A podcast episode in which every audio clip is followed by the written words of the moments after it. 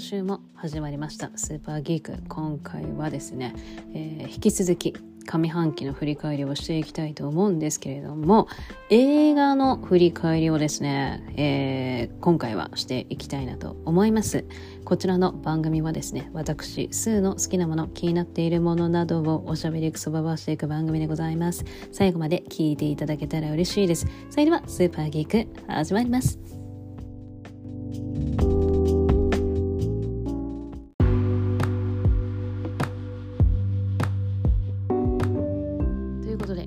続き上半期の振り返りついに映画編にやってまいりました。まあついにっていうほどでもないんですけれども。いやなんかね今年はねまあ自分の中の感触としてはなんかドラマの方をよく見てるな感があって映画見てなくはないんだけどなんかドラマの方をすごい見てるなっていう印象が自分の中ではあったのでまあだからねあんなに3回も分けてドラマの話しちゃったのかなと思うんですけれども。まあ映画はですねえー、っと今年見たものと旧作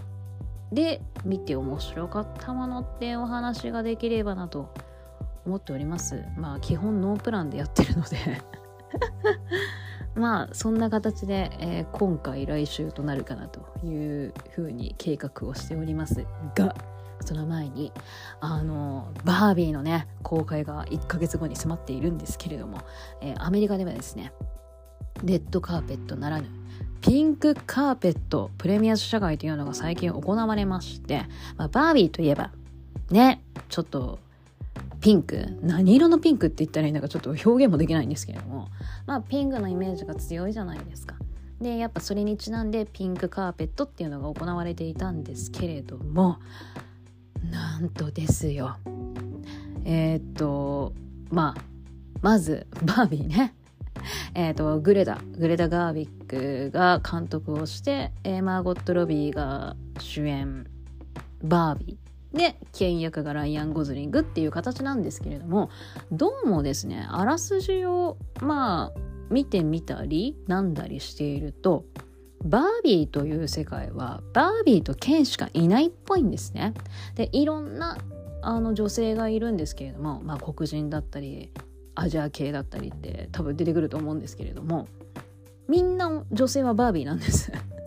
でケンはみんな男性はみんなケンででそんなバービーの世界から、えーと、マーゴット・ロビーとライアン・ゴズリングが演じるバービーとケンが人間の世界へ行ってしまうというお話らしいんです。でまあ人間の世界からバービーの世界に戻れるのかな？まあはたまたねなんかまた違う展開が待っているのかもしれないんですけどもまあ今ね全然あらすじそこまでしかわからないので何とも言えないんですけれどもでまあもうね楽しみだったんですよ。この「バービー」という映画がねあのやるらしいという去年ネットで、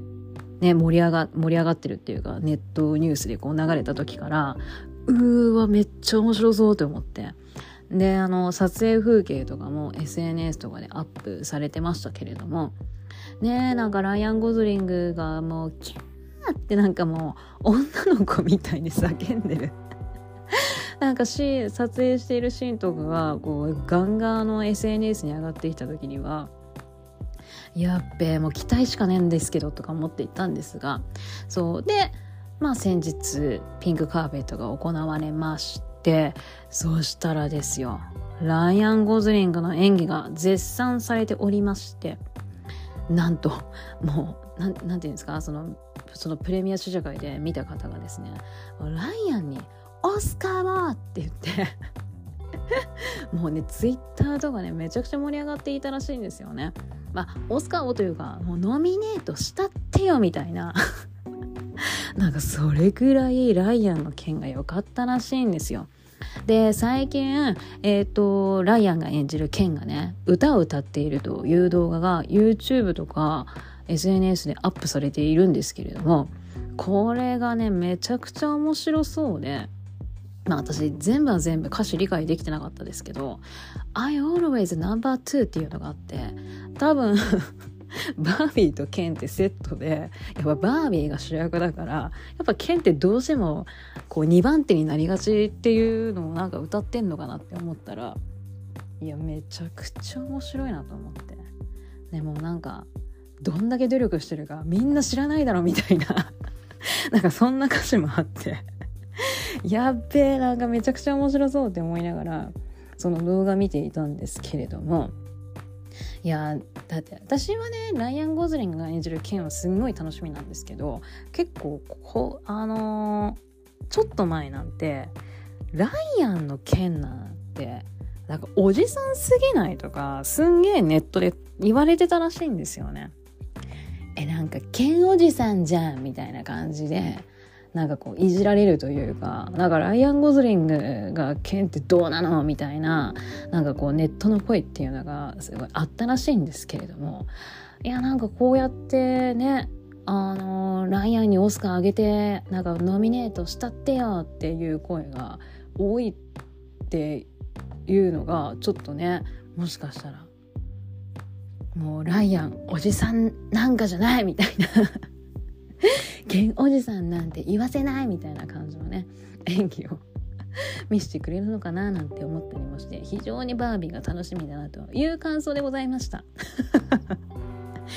あの日本に来ますからね。ケンはあのケンだって。ライアンは来れないみたいなんですけれどもマーゴット・ロビーとグレタと。あともう一人バービーを演じた黒人の女優さんが来るらしいのでねどんな感じになるのか非常に楽しみだなと思っております。いや金かかってますからねプロモーションも。いろんなあのブランドと、えー、ブランドやメーカーさんとバービーがコラボして、えー、映画を盛り上げてますし、まあ、セットはねあのセットをマーゴット・ロビーが案内する動画っていうのが YouTube で見れるんですけれどもめちゃくちゃ金かかってますからね。あの世界中のピンクを消費したって言われてるぐらいすっげえピンク使ったらしいんですけどなんかその動画の中でグレタがもうピンクについてめちゃくちゃ話し合いましたっていうのをあの動画のインタビューで答えていたのでやっぱもうそれぐらいピンクにこだわって世界中からピンクを持ち寄ったらしいので。いやでもセットめちゃくちゃ可愛かったですよ。なんかバービーのね世界をこう再現ちゃんとできてるんだろうなという感じで。私バービーじゃなかったんだよな遊んでたの。でもねバービー持ってる友達はめっちゃ憧れた。私はねジェニーだったんですけどジェニーなのになんかこうリカちゃんのおもちゃで遊んだりとかちょっとめちゃくちゃだったんですけど。やっぱリカちゃんの方が小物は充実してたんですよね。こうキッチンとかお家とか。ジェニーはなんかジェニーハウスぐらいしか私持ってなかったんですけどそうリカちゃんはねちょっと進んでたから 進んでたっていう方もあれだけどおもちゃがね細かいものが充実してたのでジェニーとリカのコラボで遊んでましたけれどもバービーはね遊ばなかったんだよな。人形1体持ってるんですけどね。持ってるんだでもねバービー持ってる友達憧れましたよ。1人いたんですけど。うーわバービーなんですけどって思って。そううわすげえバービー持ってるっていう感じで。ちょっと羨ましかったの覚えてますね。ということでバービーめちゃくちゃ楽しみっていうお話でございました。はい。で、えー、映画の話にね戻りたいと思うんですけれどもえー、っとあ今年の前半はアカデミー賞がありましたし、ゴールデングローブ賞とアカデミー賞があったので、まあ、それにノミネートされた作品をババババババーと前半で、まあ、気になったものがあれば見に行ったという感じなので、ポッドキャストでもちょっと話しちゃってるやつがあるんですよね。よかったっすよっていうやつ。なんですが、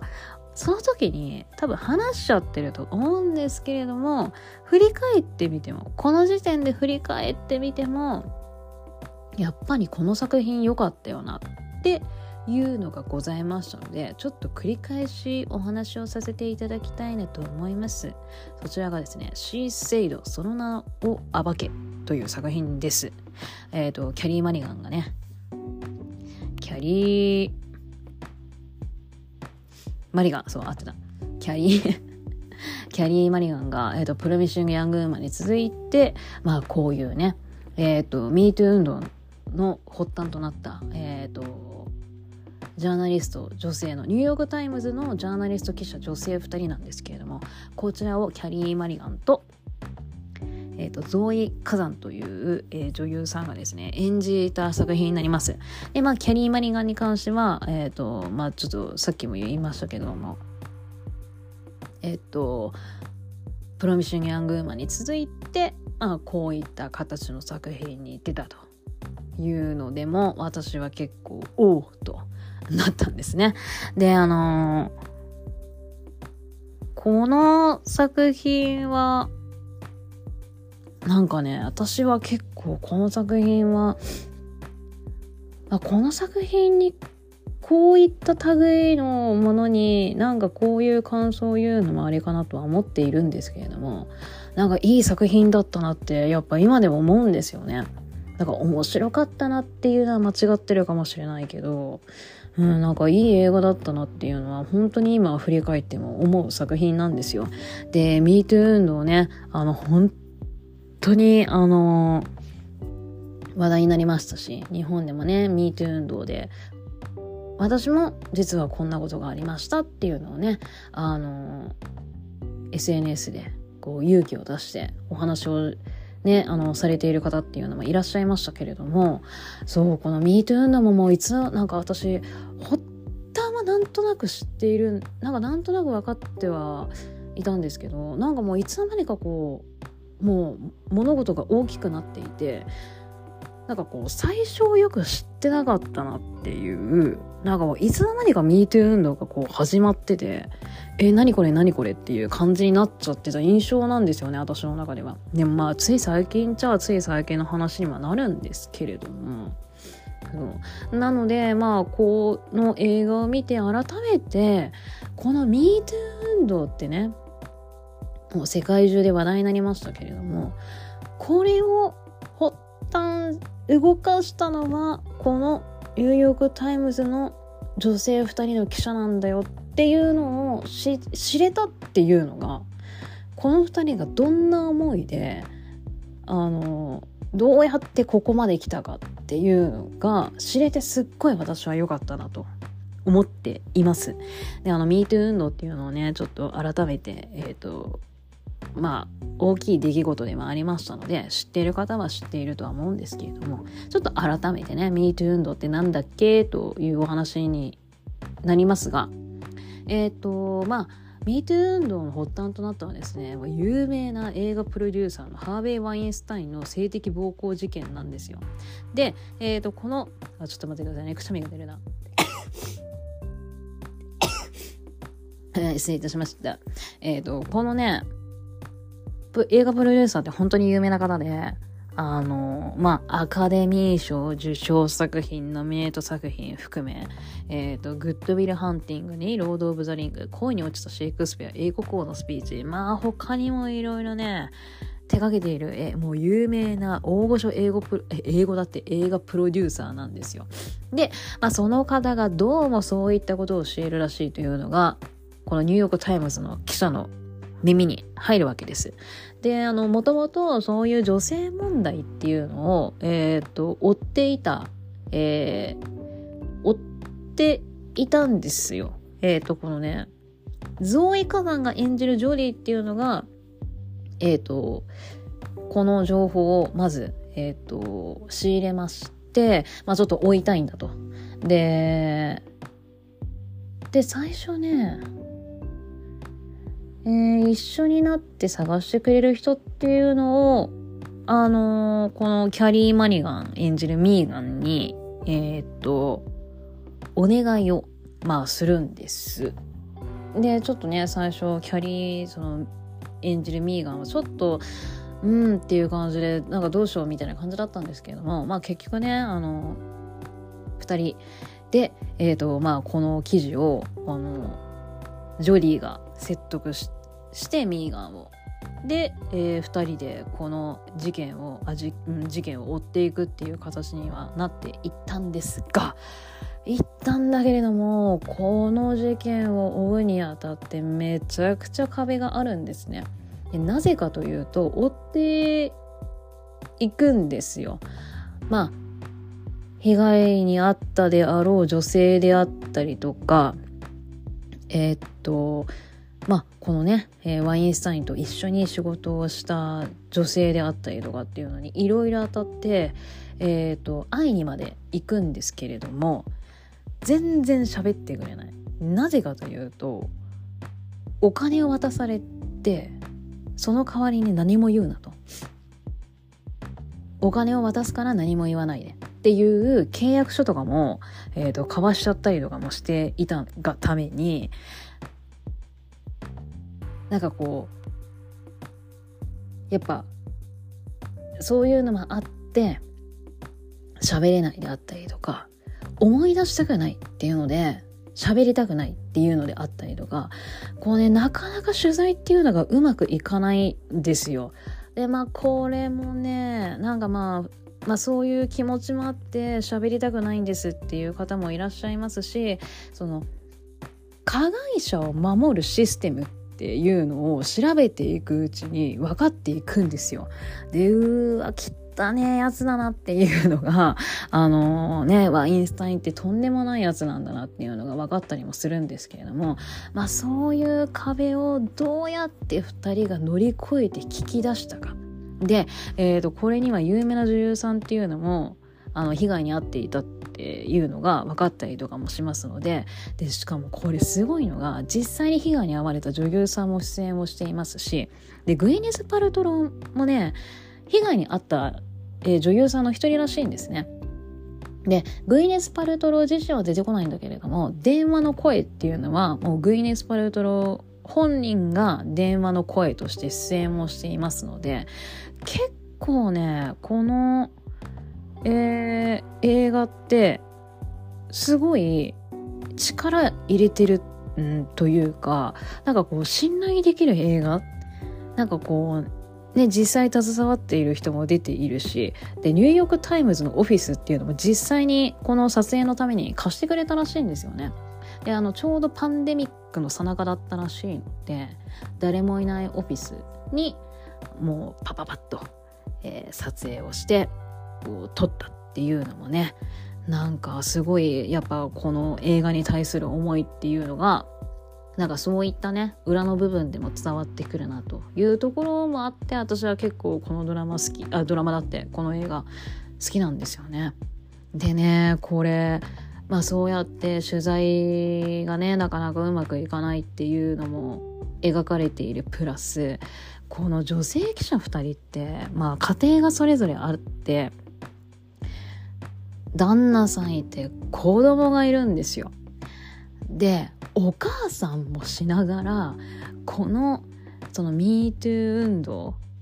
えー、まあ MeToo 運動はここの後始まるんですけれどもこのワインスタインのその事件についても追うっていういやこのね仕事と家庭の両立っつうのも大変だなと思いながら見ていたんですけれどもまあでもねこのまあ実際の2人を演じているので多分実際もそうだったんだろうなとは思うんですけれども旦那さんがめちゃくちゃいい人で2人のなんかね自分が子供見てるから君は取材しに行ってみたいな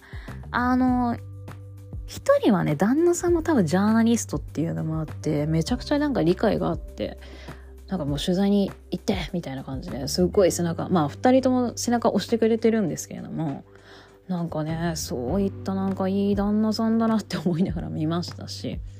あとねすっげえいいのが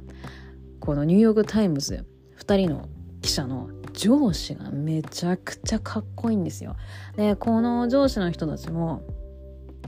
まあいい人たちであのねすごいこの2人のためにやっぱこのワインスタインが自分のことをどうも追っているやつがいるらしいっていうのを嗅ぎつけていろいろと邪魔してくるんですよ。で実際にオフィスにあの電話してきて抗議したりとかっていうシーンが出てくるんですけれども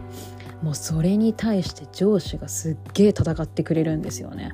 もうこれがかっこよくってそうなんかまあそれぐらいね本当こういう女性問題についてもうそれぐらい向き合ってあの突き詰めてくれたでこうやってそのニューヨーク・タイムズで発表をすることによって MeToo 運動っていうのにつながって改めてこのハリウッドのねハリウッド映画にの中にあるその女性に対するその問題点っていうのがもうあのどんどん出てきましたので。で、これによってね、えっ、ー、と、ちょっと改善されたり、まだ改善されてない部分があったりっていうのはまだあるとは思うんですけれども、なんかそういったことによって男女の差っていうのがね、結構このハリウッドの映画にもそんなにあったんだっていうのが浮き彫りになりましたので、やっぱこういった面では本当にこの2人のやったことってすんごいなんかこう素晴らしい仕事なんかこうことをしたんだなと。なんかね。でもまあ2人もねこんなに MeToo 運動になるまで思わなかったみたいなこと多分言っていたとは思うんですけれども。いやでもすごいことをしたなと。思いますね。なのでぜひ私はこの MeToo 運動の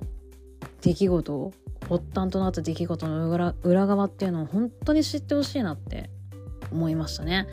でねたった一人のその映画プロデューサーたった一人の男を告発するっていうのにこんなにも女の人って戦わなきゃいけないのっていうのがねもうこの映画の中でも何度も何度も出てくるんですよ。もうねちょっとねうるっときちゃいましたね。こんなにも戦わなきゃいけないのかって思ったらちょっとねちょっともう泣きながらちょっと見ちゃいました映画館で。いやこれはすっげえ戦いだったなと。この映画を見てねちょっといろいろと思うことがいろいろと出てきましたので。是非この映画を見てですね MeToo 運動改めてこの女性問題っていうのをちょっとねいろいろと考えていただければなと思いますしこの主演女優2人の演技というのも素晴らしいんですよ。あのキャリー・マリーガンなんて撮影のためにブルックリンに家族イギリスにいたのかな？ですけど家族と一緒にブルックリンにわざわざ引っ越してで自分が演じるジャーナリストの方と過ごす時間っていうのを結構多く持って役作りに励んだっていうぐらいなのでいやキャリーのねこの ねこう役作りに対する姿勢がすっげえなと思って。であのもう一人のえっ、ー、とゾイカさんも自分が演じるあのジャーナリストの記者に会って、まあいろいろとね、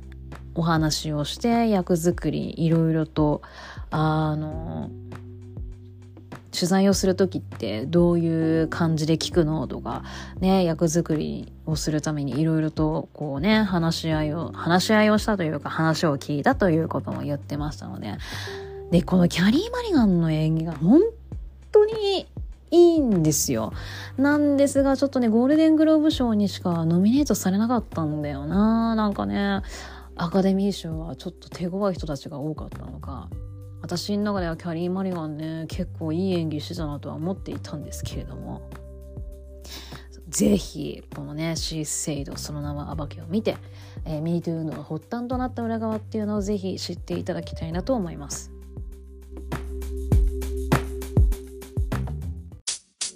で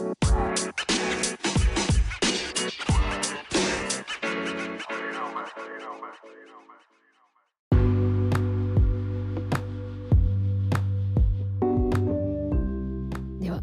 続いて、えー、上半期見てよかったなと思った映画はですねパク・チャヌク監督の「別れる決心」でございました。あのパク・チャヌク監督のこの「別れる決心」はですね以前ペクサン芸術大賞の映画部門の方で、えー、お話をしようと思っていたんですけれども、えー、ドラマで大半の時間を使ってしまいまして 触れたのか触れなかったのかなんかもう自分でも記憶のないまんま、えー、別れる決心なんですけれどもなんかね話したね記憶がねないわけではないんですけれどもなんかで話したかなちょっともう覚えてなくって。ででペクサン芸術大賞はほとんどドラマで終わったのでそんな別れる決心について話してない気もするんですけれどもまああのー、面白かったですし いいなと思った作品なのでまあ2度目ましてかもしれないですけれどももう一度ねお話を していこうと思います。でえ、っとこちらそうそうそうパク・チャヌク監督のといえば、えー、復讐三部作と言われているものがありましてえっ、と復讐者に憐れみをオールドボーイ親切なクムジャさんこちらの3つが復讐三部作なんて言われているはずなんですよ私の記憶が正しければちょっと調べさせて。パクチャーヌクえチャーヌクえー、パクチャーヌク復讐三部作これで間違ってたらウケるな。あああなんてこった。え？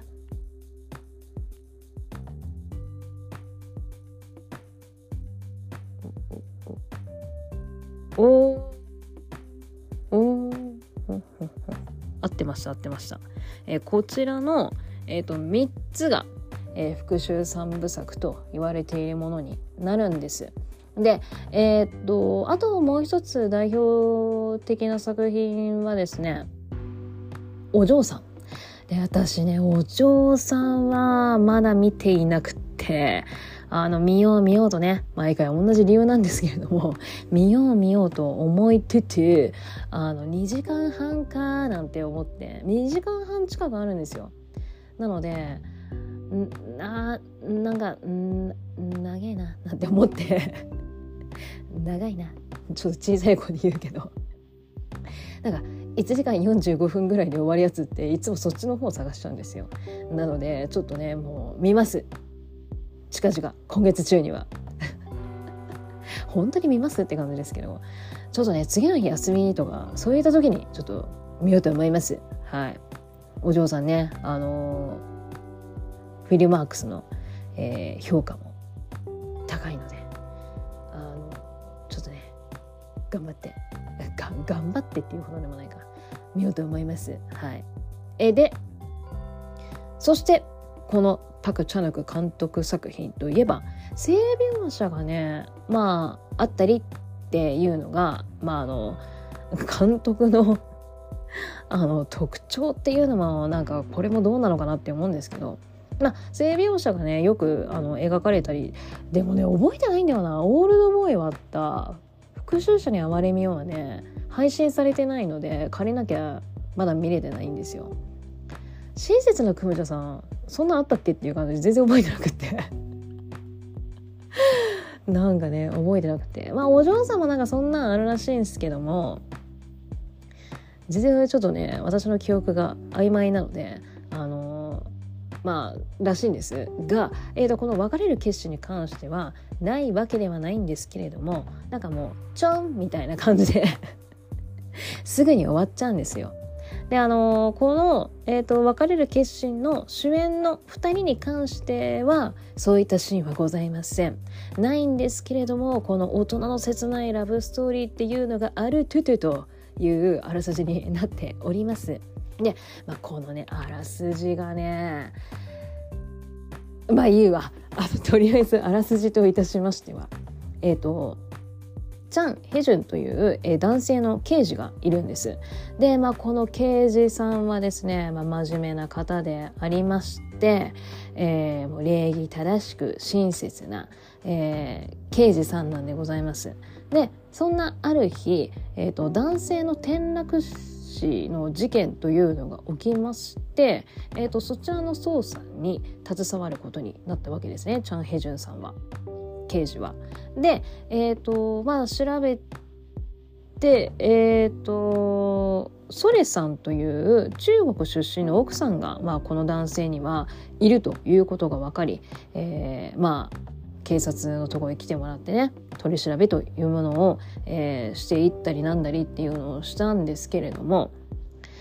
まあ奥さん怪しいなっていうふうにこのヘジュン刑事は思ったわけです。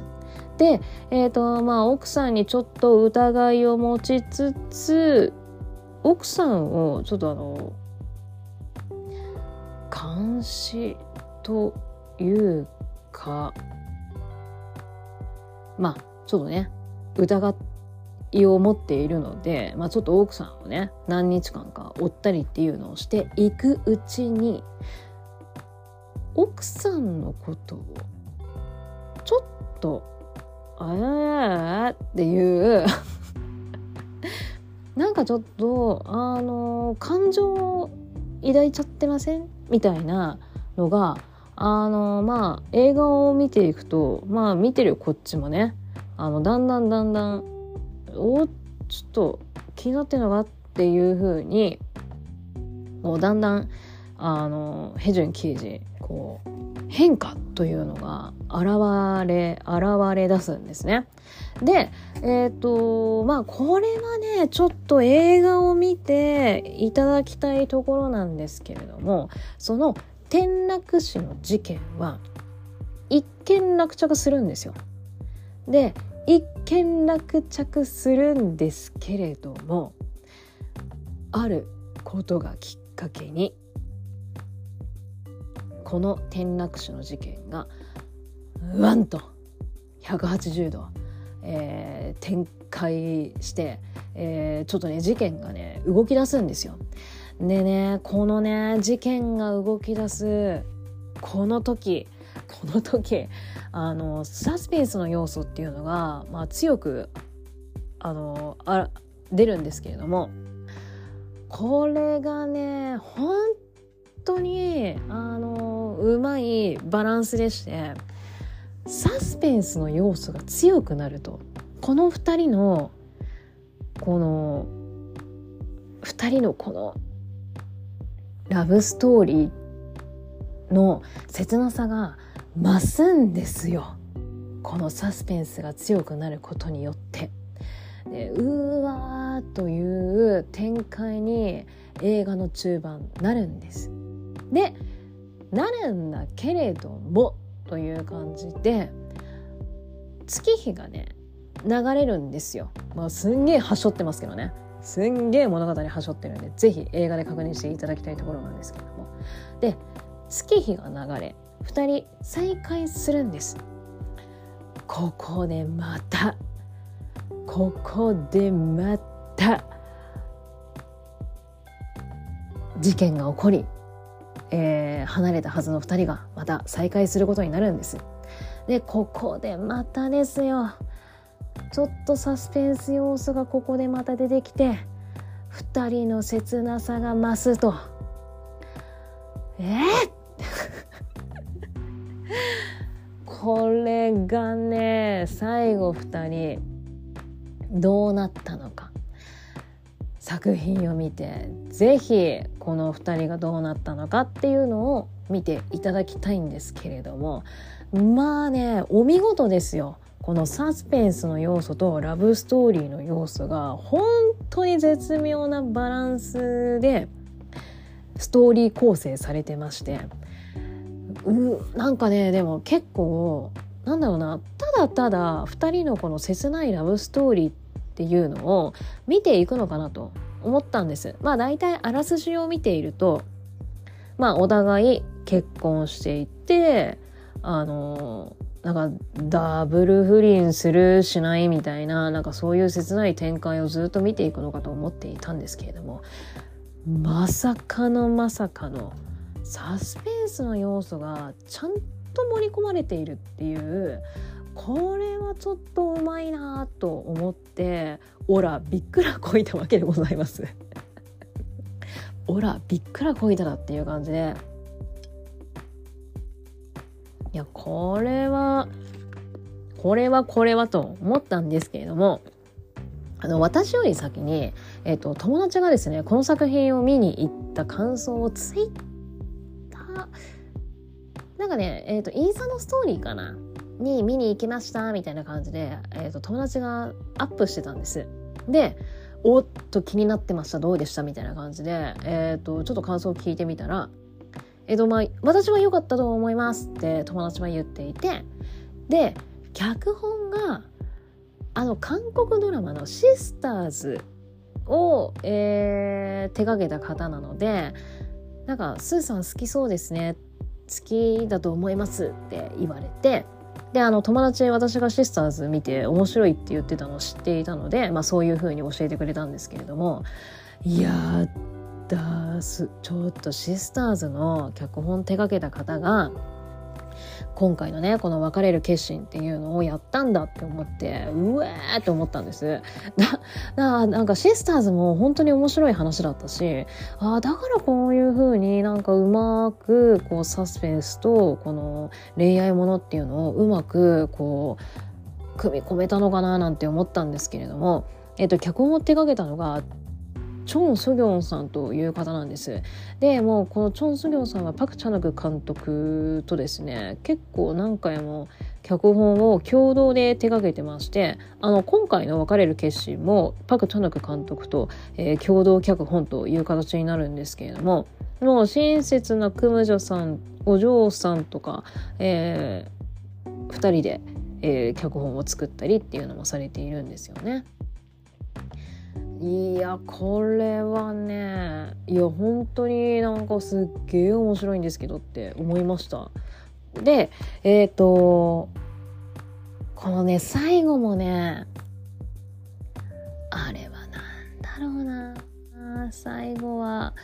まあちょっとラブストーリーの要素もありつつ結構ね最後の結末は見る人によって結構解釈が違ったりするのかなっていうふうにも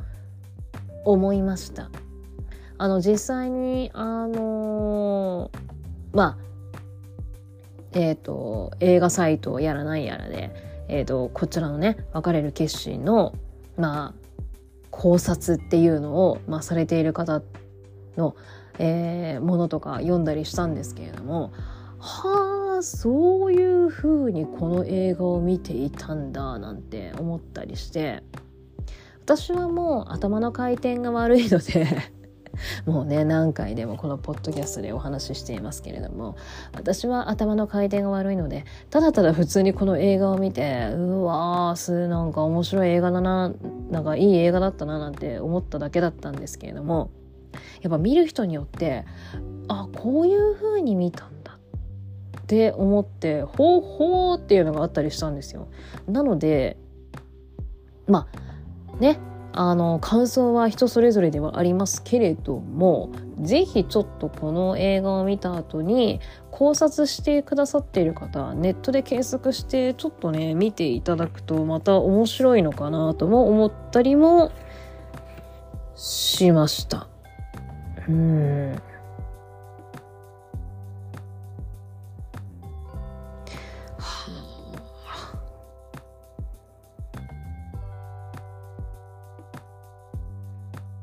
は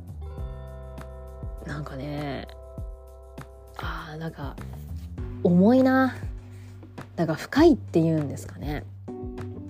このチョン・ソギョンさんは私あのパンフレット買ったんですけれどもあのこれはなんか多分チョン・ソギョンさん的にはサスペンスの要素よりはその人は私を愛してくれているか。あの人が私のことを思ってくれているのかということに重きを置きましたというふうに、えー、パンフレットであのお話をされていますので。ほっほっほと。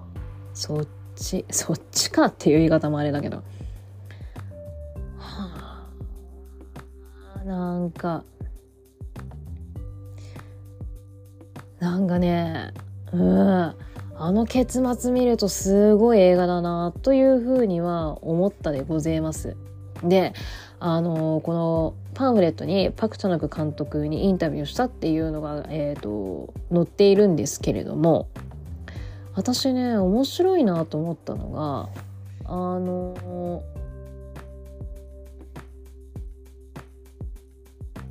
このパク・チョドク監督がヘジュンと、えー、ソレまあソレっていうのは、えーと、ヘジュンっていうのが刑事で。ソレっていうのが中国出身のね、えー、奥さんの役名ですけれども。このね自分自身にお互い疑いを持っているんじゃないかなって僕は思っているんですっていう話をされているんですよ。であのー、まあもちろんそのヘジュン刑事はうん。ちょっと待ってね。どどこだったっけ？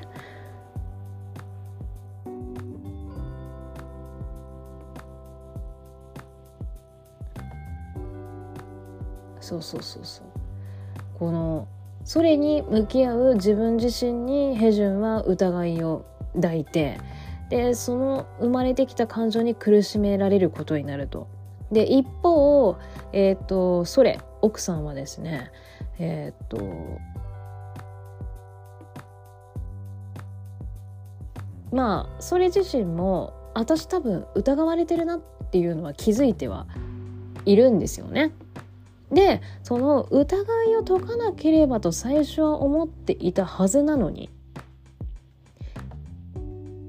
はずなのに私ってこの人を愛してしまったからなのかな？愛してしまったから私はこの人の疑いをあああ私がこの男性の心を盗もうとしているのは自分にかけられた疑惑を晴らそうとしているのか。それとも私がこの男性を愛してしまったからなのかとお互いが自分自身に疑いを持ってしまっているいるというふうに監督が話していてこれもまたちょっとね面白いなと思いましたね。その自分自身に対して疑いを持ったことによって複雑な感情が生まれてしまってその複雑な感情がみたいなはあなんかねやっぱこういう風に話を聞かないと。話を聞かないとってあれだけど。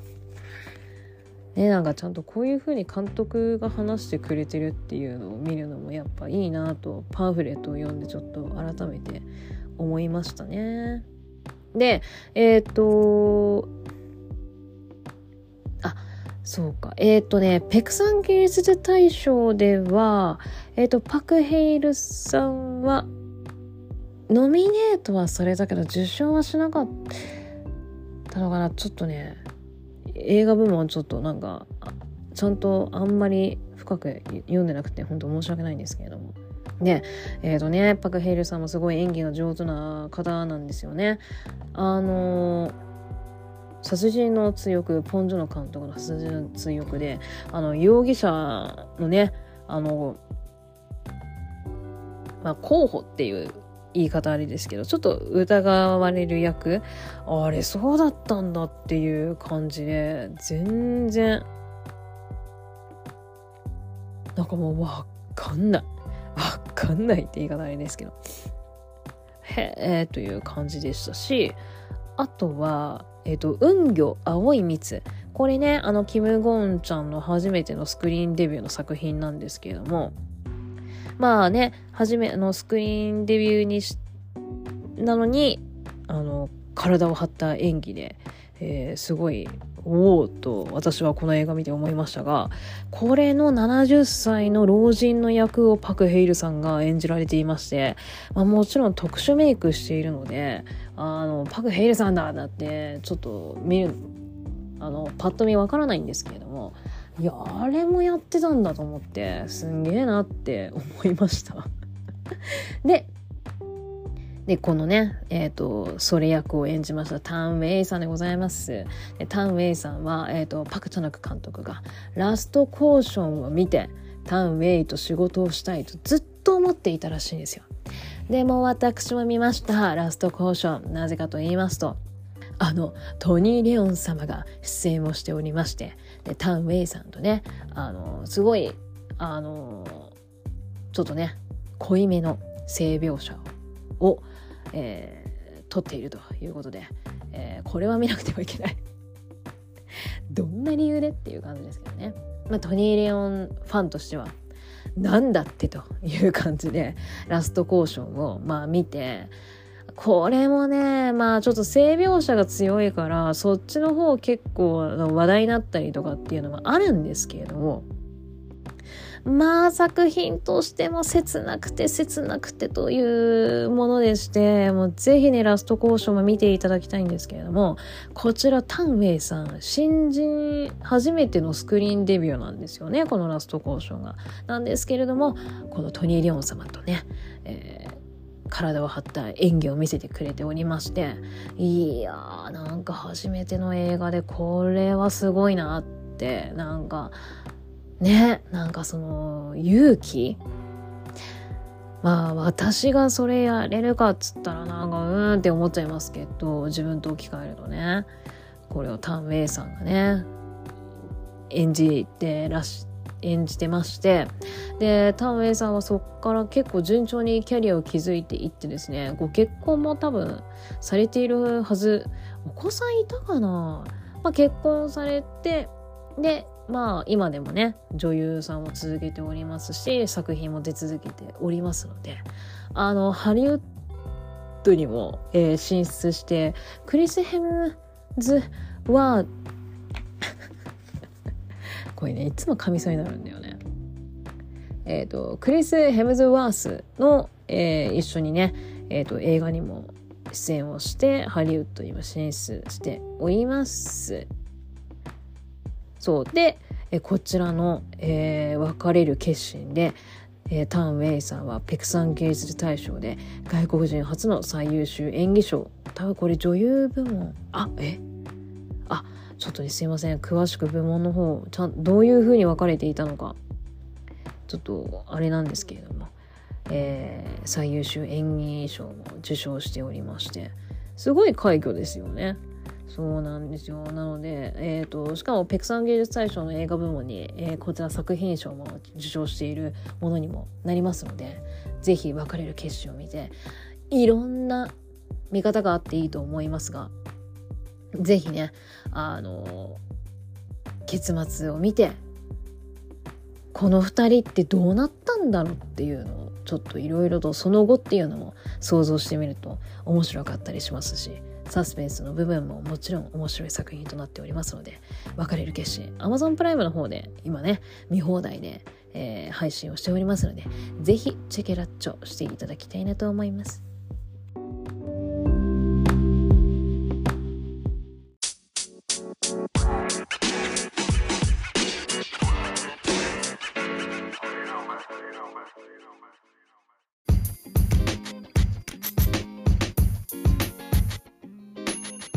続いて上半期見た、うん、上半期公開された作品で、えー、面白かったなと思った作品は「ザ・フラッシュ」こちらの作品私的にかなりかなり楽しませていただいたという感じでございました。あのザ・フラッシュはですねまずはもう本当に無事に公開されてよかったねという作品でしてまず私はもう無事に公開されたこの時点で ちょっとこの映画に対する何て言うんでしょうか。まあ、ポイントんななんだろう気持ち？なんかなんて言ったらいいかわからないですけど、まあ、ちょっとねぐっと上がるものがありまして。まああのなぜかというとちょっと前話したかどうか忘れちゃったけどまあこのね映画の主演を務めておりますエズラ・ミラー君がですねまあ、あのコロナってただでさえコロナで多分この映画自体もまあ影響はね受けてると思うんですよ。多分ね受けちゃってた気がするんですけどね。まあいろんな映画もコロナでねあのスケジュールがずれて公開が延期になったりっていろいろありましたけれどもただでさえねそんなだったのに主演のそのエズラ・ミラー君がいろいろとやらかしちまいましてという感じででこれが結構な事件だったんですよね。おーおお大丈夫かよっていう事件が1回だけじゃなくって2回ぐらいあったのかな。まあ内容は全然違うものにはなだったですけれども。おお怖えな。これ公開されるっていう感じで。で私あのー、このフラッシュなぜそんなにあの公開されるかどうかなんかあのドキドキしちゃってたかというとあのー、以前ジャスティスリーグ見たのかな？で、その時に、えっ、ー、と、フラッシュが出てきて、で、私、あの、フラッシュのあのキャラがすんごい好きになったんです。で、その映画を見た後に、いろいろと調べたら、ザ・フラッシュの単体映画が、えっ、ー、と、公開というか、あの、撮影される予定でみたいなのを、あの、ネットで見つけたので、これは絶対見に行くぞと、もうね、ずっと前から楽しみにしていたんですよ。で、ああ、撮影が始まったんだとかね、いろいろと、あのネット記事かなんかであの追っていたんですがあのマジか。もう撮影も終わってえー、でどうだったっけな時期的に。なんかもしかしたら再撮影あるかもみたいなね。なんか追加のシーンここ加えようとかなんかわからないわからないですけどね多分なんかこう調整で再撮影がうんどうなるやらっていう感じなぐらいまで言ってたかな。だから本当にもうすぐで映画が完成するよっていう時に、そのエズラ・ミラー君の事件っていうのが立て続けに起きてしまったので、いやいやいやいや、ちょっと勘弁してくれよっていう感じだったんですけどね。楽しみにしてた身としては。なんですが、えーとまあ、まず関係者の皆様に、えーと、完成した作品を見ていただくというなんかこう試写会なんて言うんだろうかがあってでそこで結構高評価だったらしいんですよね。なのでいやこんなにちょっと評価が高いんじゃ公開したいよねっていう話になり、まあ、どうにかこうにかねワーナーさんが多分ねワーナーワーナーだったよねうん、ワーナーさんが、まあ、どうにか公開するように頑張って頑張って持ってったらしいんですよね。で、えっ、ー、と、エザラ・ミラー君も、えっ、ー、と、えっ、ー、と、ちょっと、こう、精神的な、やっぱりなんかあったのかななんかやっぱそういうちょっとね、あの、診療を受けつつ、あの、ワーナーとかにね関係者の方に謝罪をしに行き多分ね出向いたと思うんですよ会社に。で謝罪をしで公開じゃあしようというところに至って無事に公開はされたという感じでで本当にエズラ・ミラーが出てこなかったんですよね。であのやっぱこれぐらいの対策映画になりますとあのプレミア試写会っていうのがあって多分レッドカーペットみたいなのがあるんです。でどうすんだろうなって思っていたんですけれども出てきたんですよね。でうわ絵面未来久しぶりじゃん なんか友達かって感じですけどうわ絵面久しぶりじゃんって思いながらあのー、ねそのプレミア試写会の動画上がってきたやつを SNS で見てたりしていたんですけれどもそう髪もねなんかこう伸びちゃってでああなんかちょっとねまあおとなしいじゃあまあねあんだけのことしちゃったからあのおとなしくしてろって言われたかもしれないですけどなんか結構静かな感じでしたけどね。でインタビューもなしだったかななんかやっぱねいろいろそうちょっとこれも後で話すと思いますけれどもやっぱねいろいろとこうやらかしちまったがゆえにちょっといろいろ縛りがあったみたいでなんかあんまインタビュー答えてるような感じもなかったんですけれどもまあ、無事に公開されてよかったよねという感じだったんです。で、私、この映画は IMAX で見に行きました。まあ、こういうのはね、IMAX で撮影したんじゃ、IMAX で見た方が楽しいだろうと思い、IMAX 見に行ったんですけれども、いやーでもザ・フラッシュは IMAX で見に行って正解だったかなっていうふうには思っております。まあ、まずはですね、このフラッシュ、どういったお話だったかと言いますと、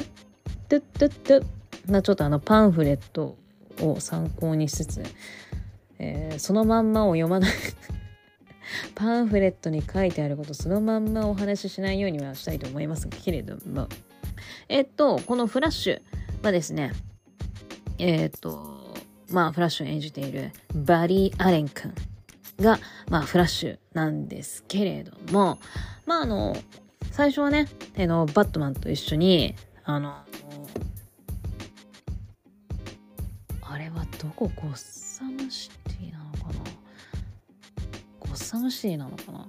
まああのちょっとねやばいことが起きたからすぐに向かってくるということで、まあ、バットマンとフラッシュが、えー、まあその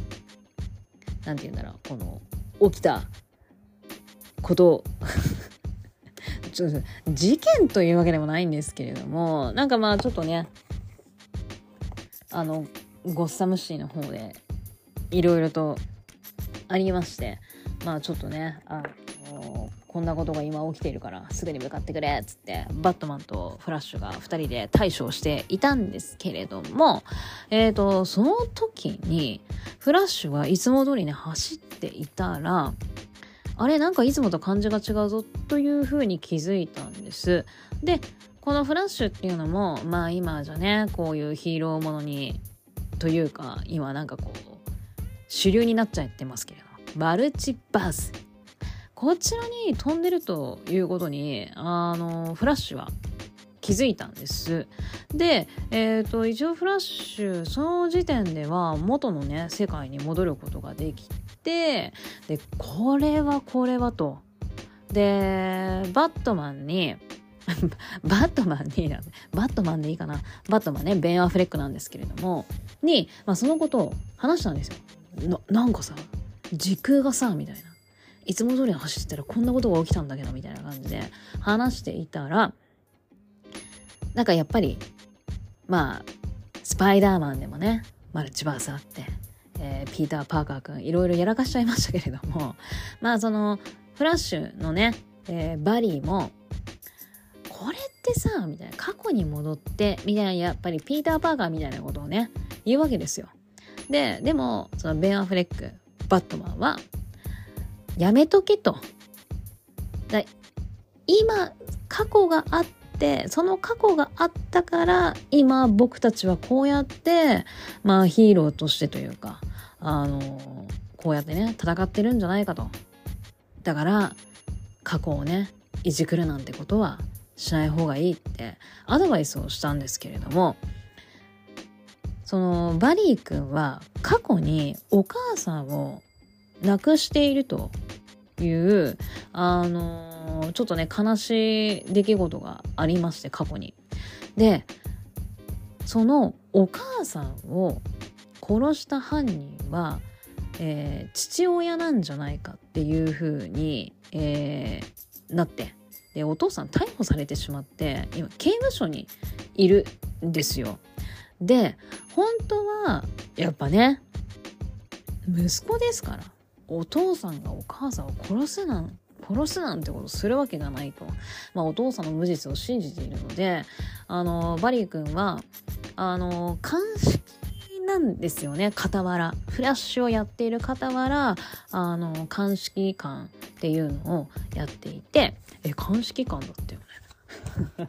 ちょっと確認させてくださいね。ご職業を。はい、合ってました。鑑識官として、えっ、と、働いているんです。で、なぜかというと、まあそういうね、過去があったから、あの、お父さんの無実を晴らしたいっていうことで、鑑識官になって、あの、働いているっていうね、あのちゃんとした理由っていうのもあったっていうのが、まあ、この映画を見てると分かるんですけれどもであれがなかったらお母さん生きてたってていうのがあって。であんなにね止められていたんだけれども、えー、フラッシュはですねマルチバースに入ってしまってで過去をお母さんやっぱ生きてほ生きててほしいから過去をいじくってっていう言い方しちゃっていいのかな？いじくって元の世界に戻ろうとしたんですが失敗をしてしまいえー、っと18歳の時に行っちゃったんですよね。で自分の家に行ってみたら18歳の自分がいてでお母さんは自分の自分そのフラッシュがね過去をいじったことによってお母さんは生きていたんですけれども18歳のねあのバリー君が今の自分とは全然違う性格になっていたりとかしてなんかそういう対比が結構面白かったんですけれどもでまあどうやって自分が元の世界に戻ればいいんだろう？っていうのをいろいろね考えてまあ18歳のねあのバリーと今の自分がいろいろと協力し合って行く協力し合って元の世界に戻ろうとするんだけれどもまあそうこうしているうちにまた事件が起きてしまってさあフラッシュどうする元の世界に戻れるのだろうかっていうところにというところでございます。というところでございます。これはね映画を見て是非あのストーリーね、えー、この私の下手な説明よりも実際に映画を見ていただいて 実際はどんなストーリーなのかというのをぜひ確認していただきたいんですけれどもやっぱり私的になんかピーター・パーカーとねスパイダーマンのピーター・パーカーとこのフラッシュのバリー君ってなんかちょっと性格が似ているようななんかキャラクター的にもちょっと私似てるうんなんか似てるようななんかやっぱこういうキャラの子ってなんかねそういうマルチバースに行けるんだったら、ね、過去をやり直しどうのこうのなんていうやっぱ発想になっちゃうのかななんて思いましたけれども そうなんですよ。ねお母さんが無事にね生きててくれてよかったんだけれどもっていうところでで私あのフラッシュってあのジャスティスリーグ見ていた時には結構あのやっぱなんだろうなんかピーター・パーカーとやっぱ被るんだよな。なんかすんごい喋るしすんごい喋るしなんかちょっとコメやっぱ DC ってなんかバットマンって基本ちょっと笑う部分ないじゃないですか。ちょっとやっぱ終始暗いというか。だスーパーマンまだチェケラッチョしていないんですけれども。だからワンダーウーマンも笑えなくはないんだけれども。なんかやっぱマーベルに比べたらちょっとなんかそんなコメディの部分ってちょっと少ない気がしちゃうんですけれども。だからフラッシュってなんかそういうコメディの部分が強いから私は結構そのフラッシュが好きでそうなんですよ。な何が言いたかったんだっけ？そうそうそうそうそう。今自分これから何を話そうとしてたのか。分かんなくなっちゃいました。そう。でコメディの部分が強かったから今回の単体もまあコメディねあのたくさん見れるのかなと思っていたんです。でやっぱり笑えましたしあの、やっぱコメディがねの部分が結構あの打ち出されていてすごい見やすくって面白かったんですけれどもちょっと最後ね私泣かされちゃってやだ笑おうと。おばちゃん丸出しなんですけど。やった笑おうと思ってたのに泣かすのっていうラストが、まあ、私的にはね待ってたと。いう感じでうーわ最後そうきたかみたいな感じでちょっと私最後フラッシュは泣いちゃいましたね。もうスーッとスーッとお涙がちょっとね流れた感じで。いやよかったな面白かったっすよやっぱり。あの iMAX で見に行ったと言いましたけれどもまあ iMAX で見れるとこあんのかな？やっぱこう円盤になっちゃうと iMAX でのねあの迫力体験を家でするってなかなか大変だと思うんですけれどもあのまあ多分これまあ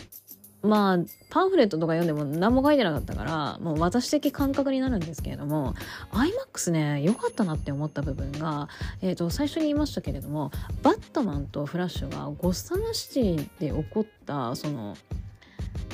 なんだろうで出来事を解決するためにいろいろとアクションシーンっていうのが盛り込まれていたんですけれどもそうねえー、っとアクションシーン。うんとバットマン。あの車。すんげえ雑。車とバイク。あのシーンがね流れるんですけれども。カメラの位置っていうのかな。あれが結構低くってだから低いから逆にすんげえ iMAX 迫力があって面白かったんですよね。そうなんかそういったのが結構私的には面白くってまあねあの私が低く見えただけなのかあのちゃんと訳あって低くせそのカメラ位置を低く設定していたのがちょっとこれはよくわからんのですけれども私が勝手に今そう思っているだけなんですけどそのカメラの位置が低かったからすっごいねそういう車とそのバットマンのバイクのシーンが迫力あってめちゃくちゃ面白くって。いやこれだよね。iMAX の醍醐味って思いながら 見ておりました。であとはやっぱねエズラ・ミラーの演技かな。エズラ・ミラーはやっぱ演技うまいなって思いました。あの彼の最近の作品だとやっぱファンタビになると思うんですけどもファンタビのエズラ・ミラーってすっげえ暗い陰キャの役だったじゃないですか。フラッシュ全然違うからやっぱねこうやってねこう180度違うキャラを演じきってるのを見るとやっぱエズラ・ミラー演技うまいんだなって思いましたしあのー、さっきも言いましたけれども18歳のバリーと今のバリーこれね面白いのが私うんとこの映画同時に2人がスクリーンに出てくるんですよ。でもう2人が常に同じスクリーンの中にいて、えー、と会話してたりなんかしたりするっていう映像がすっごい長いんですね。でまあ最新技術を使って、まあ、エズラ・ミラーがえー、1人2役やってまあそのね最新技術で掛け合わせているんですけれどもこのね今のバリーと18歳のバリーもキャラが違うんですよ。でそれをエズラ・ミラーがもうちゃんと使い分けて演技をしているのでそれを見るとまたエズラ・ミラって演技うまいんだなっていうのが実感できるんですよね。いやこれはちょっとエズラちゃんっていう感じで。であの公開される前のその関係者向きの、えーと、試写会でもエズラ・ミラーの演技力っていうのが結構絶賛されていたらしいんです。なおさらねワーナーはじゃあ公開したいよねっていうところで頑張ったっていうお話もあったみたいなんですけれどもいや私エズラ・ミラーはね演技ね本当に良かったと思いました。いやちょっとねもうだからこそ今のなんか絵面がね本当にもったいないなというかねえなんであんなことやっちゃったんだろうなんであんな事件起こしちゃったんだろうってすごい残念な気持ちで仕方ないんですけれどもそうちょっとねこれからちょっと構成して、うん、なんかねちょっとあのリセットして再スタートという形でもう一回キャリアね築いてほしいなというふうに思うんですけれども。そう。このフラッシュねどうなんだろうっていうのがありますけれども。もし続編をやるのであれば絵面ねまたちょっと続投してほしいなと思うところなんですけれども、まあ、最近ワーナーってあの社内いろいろ改革が入りましていろいろとあの上の立場の人間が変わったようなのであのねスーパーマンね以前演じてた役者さんがやるってインスタで僕はまたやるよスーパーマンって投稿しちゃった後に上の人間が変わったことにより、えー、降ろされてしまった。で、ね。ほんとつい何日前とかだったんですよね。その僕はまたスーパーマンやるよっていうのが。で、それがなしになってしまって、うん、ちょっと残念だけど、そういうことだからって、またインスタにね、投稿するっていうことが起きてますので、いや、もう一回絵面やってほしいなとは思っているんですけれども、うん、ちょっとね、どうなんだろうっていうところですね。はい。はい。とか。で、あとはですね、私、やっぱこう、細かいお話が好きなので、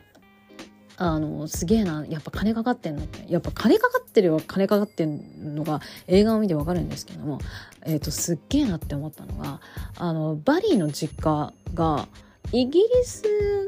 が、なんか、あの、いいってってなったらしいんですよ、あれ、ロケハンしてて。で、そこでわざわざ家を建ててよ、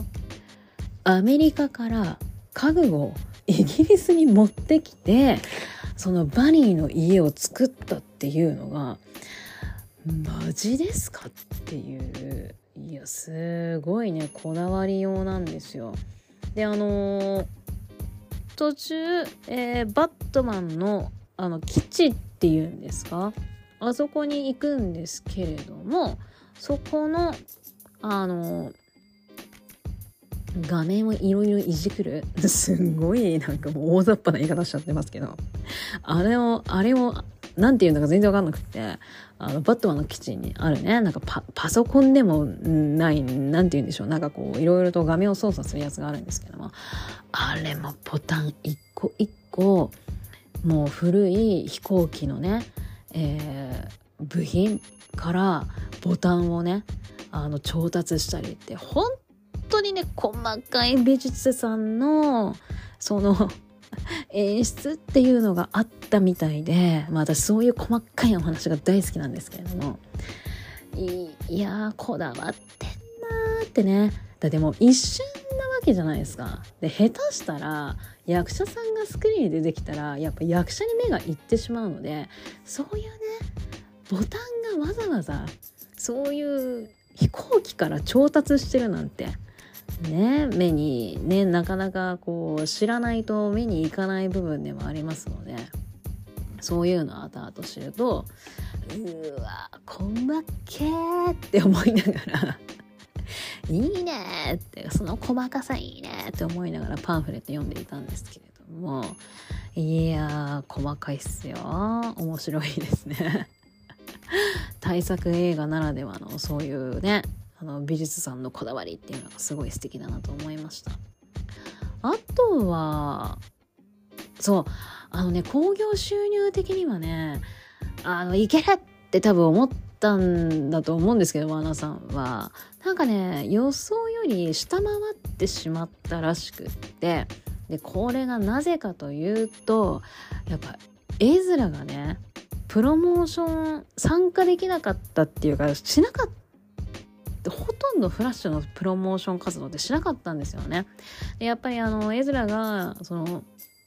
事件を起こしてしまったっていうことでプレミア試写会にしか出ませんっていうのが条件になってしまったらしいんですよ。そうだからこう本当であれば公開前とかにもういろんなテレビやあの動画のコンテンツとかに出てねあとはいろんな国回った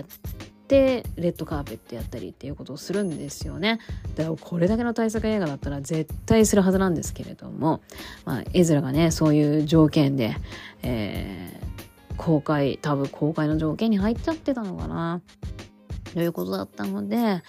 ねちょっとそういうプロモーションできなかったっていうのが結構あいたただったらしくてだそれが多分そのね赤字につながってしまったんじゃないかっていうふうにまあネット記事で読んだんですけれどもなんかあれなんですね。でもただ話が面白いっつって口コミで広がるっていうのはあるとは思うんですけれども、やっぱプロモーションって大事なんだなっていうのをちょっとね、このフラッシュでいろいろと私も実感いたしまして。うん、やっぱプロモーションって大事なんですね。やっぱこう宣伝をして、ね、こう興味を沸かすっていうのは、いろいろとあるんだなと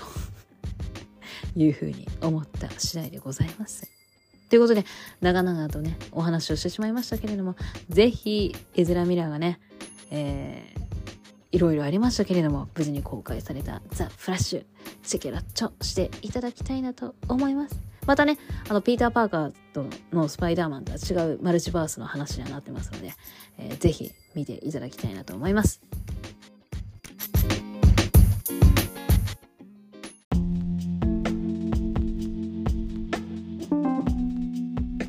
ということで、えー、ちょっとですね一つ一つの映画についてちょっとねおしゃべりクソババアしすぎちゃいまして。もう自分でも何をそんなにね喋ることがあったかななんてあの振り返ると ちょっとわからないんですけれどもちょっとね一つ一つの作品をおしゃべりしすぎちゃいましてこのままですとちょっと長えぞとちょっともう飽きるぜっていう感じになっちゃいましたので、えー、ちょっとねあのここで一回区切らせていただいて次回また映画のお話をね振り返りをしていきたいなと思います。次回は新作と旧作も面白いのあったから振り返りしちゃおうかななんて思っておりますけれどもまあまたね次も映画の話をしていきたいなと思いますので更新されましたら是非聞いていただけたらなと思います。ちょっとねあと最近忙しくって自分の中で決めていた日曜日に更新をするというか配信をするというのがですねちょっとなんかこうずれてしまってちゃんと元に軌道修正して、えー、ちゃんとまた日曜日に配信できるようにやらなきゃなと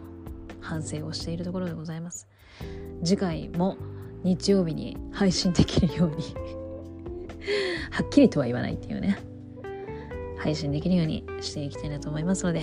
えー、次回また更新したら聞いていただけたらなと思います。ではこの辺で終わりにしたいと思います。スーパーギックスーでした。